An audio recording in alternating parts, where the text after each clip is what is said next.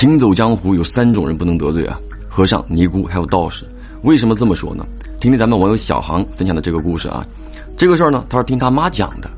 小航家住川东，一九八六年，他外婆去世了。当地有个习俗，就是人走之后会请道士来走个流程。那么当中呢，有一个环节，就是这个道士呢会边走边唱，然后离世者的亲朋好友会给这个道士钱，啊，叫什么过关钱。在他们当地呢，又叫道士讨钱。由于当时啊，这个小航外公他们家挺困难，就在这个环节上呢，外公给的钱少了，然后请的这个道士呢，就很明显的可以看出来不太高兴。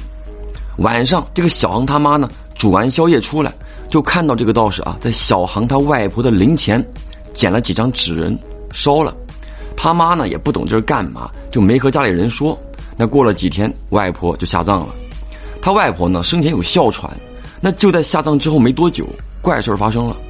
有天傍晚，小航的小舅还有小姨正在堂屋里编筐啊，就那个竹筐。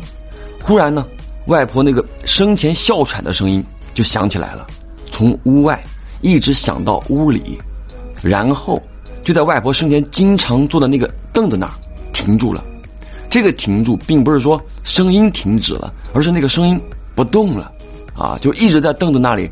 喘啊啊啊啊！就那个时候呢，小航的小舅和小姨啊都还很小啊，十六七岁的样子，两个人怕的要死，挤在一起哭。那么过了一阵之后，这个声音又出去了，他们才缓过来。那这个事儿出来以后呢，第二天晚上，小航的祖祖啊，就是这个他妈的奶奶啊，这个祖祖呢就很长寿，活了一百零七岁，当时呢就是八十多岁，很健康。晚上，这个祖祖呢就过来，带着小姨和小舅就睡觉。主要呢，也是他小姨跟小舅呢就害怕啊，把他老人家请来的。那么就在晚上十点多的时候，那个声音又出现了。这一次呢，是直接从外面进来，径直朝卧室走的，而且就是小舅、小姨他们住的那个卧室。那这个祖祖听到声音快到卧室门口了，一下惊醒了。小舅和小姨呢也都醒了，就在床上哭。那等那个声音快到床边了，这个祖祖就硬着头皮。对着那个声音吼来一句：“床上都是你儿子女儿，你过来干嘛？”就一通乱骂。骂了几句之后，这个声音呢，从卧室的床边又走了出去。过了一阵儿，声音消失了。祖祖是连夜带着小航的小舅和小姨啊去他家睡的。那小航的外公是个石匠，白天干活就很累，晚上睡之前呢又喜欢喝酒，就都睡得很死。而且这个外公呢是单独睡在另外一个房间的，所以每次呢都是早上才知道这个事儿。那么经过这两次惊吓以后呢，小航的爸妈也知道这个事儿了。当时呢，他爸妈已经搬出去住了。那知道这个事儿之后，爸妈就不信，晚上呢就过来外婆家了。小航他妈就带着小航的小舅、小姨睡，他爸呢在旁边加了两个椅子，就凑合睡啊。当天晚上九点多的时候，还没有动静啊。小航他爸呢就说：“你们赶紧睡吧，啊，没事了。”说完呢，他爸自己是倒头先睡了。过了一会儿。那个声音又出现了，那个时候呢是小航的小姨醒了，她胆子比较小，很容易惊醒。那么听到那个声音又来了，小姨就很害怕，很小声的哭，也不敢动。那他就听到这个声音从屋子外面一直走到房间里，在小航他爸睡的那个椅子旁边停下来了，停了有十来秒。突然，小航他爸啊就躺在那儿，正常放下的两只手歘一下伸起来了，在空中乱抓。这个嘴巴呢也哇哇哇的，不知道在说什么。小航他妈呢听到这个动静也醒了，一看害怕，赶紧的跑出去啊，就叫小航他外公。外公过来一看，就知道是发生什么事儿了啊，马上安排小航他妈去打了一碗水，然后呢，他去鸡圈里抓了一只大公鸡，把鸡冠给掐开，让这个鸡冠血啊滴到水里给小航他爸喝了。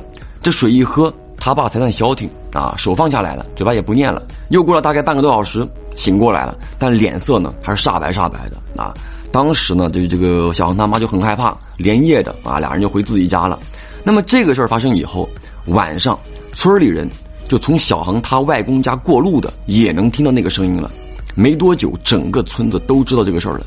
那村民呢也都很害怕啊。有一天上午，就来了二三十号人，拿这个耙子，一种农具啊。找到小航他外公，说要把小航他外婆的坟给扒开，用耙子把棺材给钉死了，不能让他出来祸害人。你说这个事儿，外公怎么可能同意呢？就说啊，这个事儿呢，他一定会处理好，让村民们放心。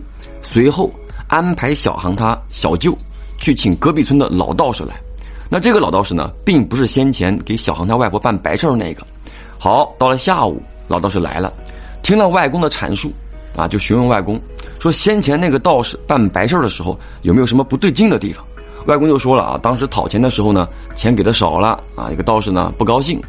小航他妈呢就附和了一句，说他端夜宵出来的时候呢，就看见那个道士捡了几个纸人烧了。这话一说，老道士双眼一睁，盯着小航他妈说：“你确定吗？”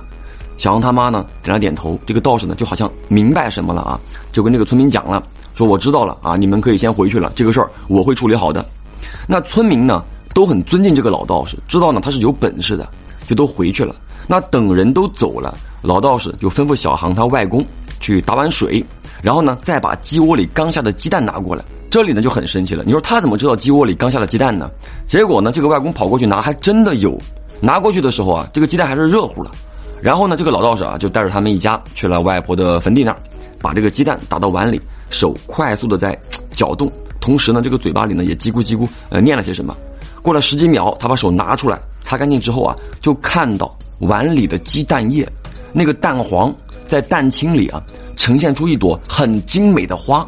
随后，这个道士啊就把那个碗对着外婆的坟头一撒，说：“你辛苦了一辈子，就在这里绣花吧。”至此以后，那个声音呢是再也没有出现过。然后过了有两三个月，就听到之前那个道士啊，就是给外婆办白事那个无疾而终了，身上都长蛆了，才被人发现。后面呢，就听人说是有人破了他的法，他被反噬了。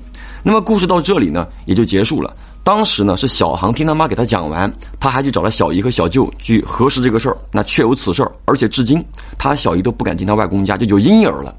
所以说，宝子们啊，万事小心。尽管说恶有恶报，但咱是能不得罪人，尽量就不要得罪啊。那多一事儿，那不如少一事儿。好了，我是老飘，下个故事见。